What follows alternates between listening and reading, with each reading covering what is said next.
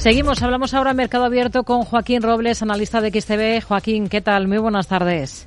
¿Qué tal? Muy buenas tardes, Rocío. Hemos tenido varias referencias macroeconómicas esta jornada. En Estados Unidos algunos datos de producción industrial, de ventas minoristas. Aquí en Europa, por ejemplo, hemos tenido dato de inflación interanual de la zona euro que se ha acelerado en diciembre hasta el 2,9% desde el 2,4% del mes anterior. Esto supone su lectura más alta desde el pasado mes de octubre.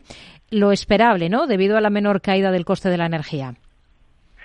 Sí, como bien dices, eh, hay varios factores, será lo esperado, de hecho venía a confirmar ¿no? el dato preliminar que ya conocíamos hace una semana y media y como decías, dos factores. Primero la caída de, bueno, repunte de los precios energéticos, dependiendo, y luego también, eh, yo creo que sobre todo, el fin de algunas ayudas y subsidios para mitigar los efectos de la inflación. De hecho, hemos visto como en Alemania subía casi al 4%, y eso quizás es lo que estaba detrás de este aumento y que ya venían alertando desde el Banco Central Europeo de esta posibilidad durante los últimos meses. ¿Y qué le ha parecido el dato de precios que hemos conocido en este caso en Reino Unido? Una tasa de inflación interanual que se sitúa en diciembre en el 4%, una décima por encima del 3,9 de noviembre. En su caso, representa el primer repunte de los precios en Reino Unido desde febrero de 2023. Sí, quizás sorprendido por eso, porque ha cortado una tendencia de 10 meses, también porque se esperaba un nuevo descenso y lo que se ha producido es un repunte y sobre todo por el estado de la economía británica que ya estaba eh, mostrando signos de debilidad a punto de entrar en una recesión técnica también poco a poco debilitándose el mercado laboral frenando eh, toda esa presión eh, salarial y lo que está provocando es bueno, pues lo mismo que estamos viendo en Estados Unidos y en Europa una perspectiva de que quizás va a haber menos recortes de los que se pronosticaba a finales del año pasado que la cifra puede estar entre 3 y 4 y que podríamos ver a un de Inglaterra que mm. no mueve ficha hasta eh, principio de verano o quizás eh, después del mes de agosto. ¿Qué espera encontrarse en el libro Base de la FED que se publica esta tarde a partir de las 8 horas en España? Bueno, al final veremos ¿no? un poco las perspectivas que recoja este informe. Nosotros pensamos que hay cierto consenso en que la inflación va a seguir cayendo y que también el crecimiento se va a moderar. Quizá ver un poco qué espera ¿no? de la tasa de desempleo, que quizá es el factor que más está sorprendiendo durante los últimos meses y que quizá debería empeorar un poco más desde los niveles actuales para que se pudiera llegar ¿no? a una consolidación de la inflación en ese entorno del 2% que quiere la Reserva Federal. ¿Hasta qué punto le ha decepcionado, Joaquín, la macro china que hemos conocido esta jornada. Tenemos por un lado el dato de PIB en el global del ejercicio crece un 5,2%. Eh, quizás decepciona eh, el último trimestre porque se esperaba algo más y hemos tenido otras referencias, por ejemplo, datos de ventas minoristas. ¿Con qué se queda?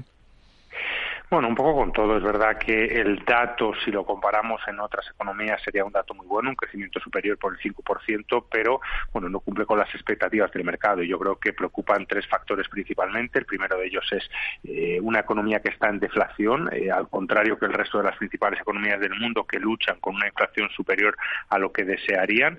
Eh, luego también la crisis inmobiliaria, que desde la caída de Evergrande no ha logrado restaurar la confianza. Quizá también siga habiendo problemas de liquidez a pesar de los recientes préstamos que ha ido eh, facilitando el Banco Central y luego, como bien dices, el consumo interno. ¿no? Y vemos como las ventas minoristas pues todavía siguen debilitándose y es una de las principales amenazas ¿no? de la economía china. La bolsa, de hecho, ya está en mínimos de 2021 y a pesar de las buenas expectativas ¿no? que había sobre todo a principios de 2023 con ese eh, reapertura después de, los fuertes ¿no? Eh, cierres por el COVID, pues no termina de recuperarse y menos de cumplir expectativas. Y esta dudas sobre China eh, tienen la culpa también de ese comportamiento a la baja que vemos hoy, por ejemplo, también en el crudo?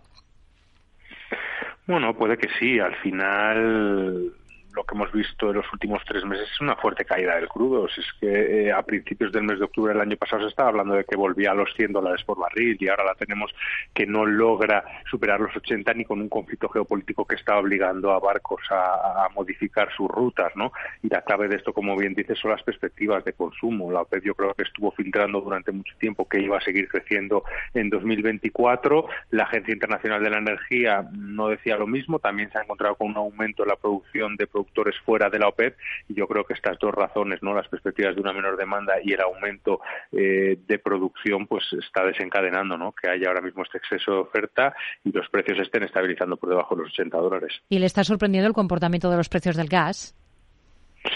Pues en cierta manera sí, porque lo vemos muy estable a pesar de que han vuelto a caer las temperaturas, pero aquí lo que se está descontando es que la situación no es como la del año pasado, no hay un temor a una falta de suministros, los inventarios eh, todavía siguen en unos niveles aceptables y se espera que no caigan del 50% en toda esta temporada de frío.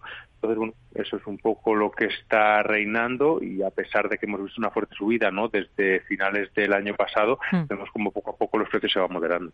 Joaquín Robles, analista de XTV, gracias, muy buenas tardes. Igualmente, muchas gracias.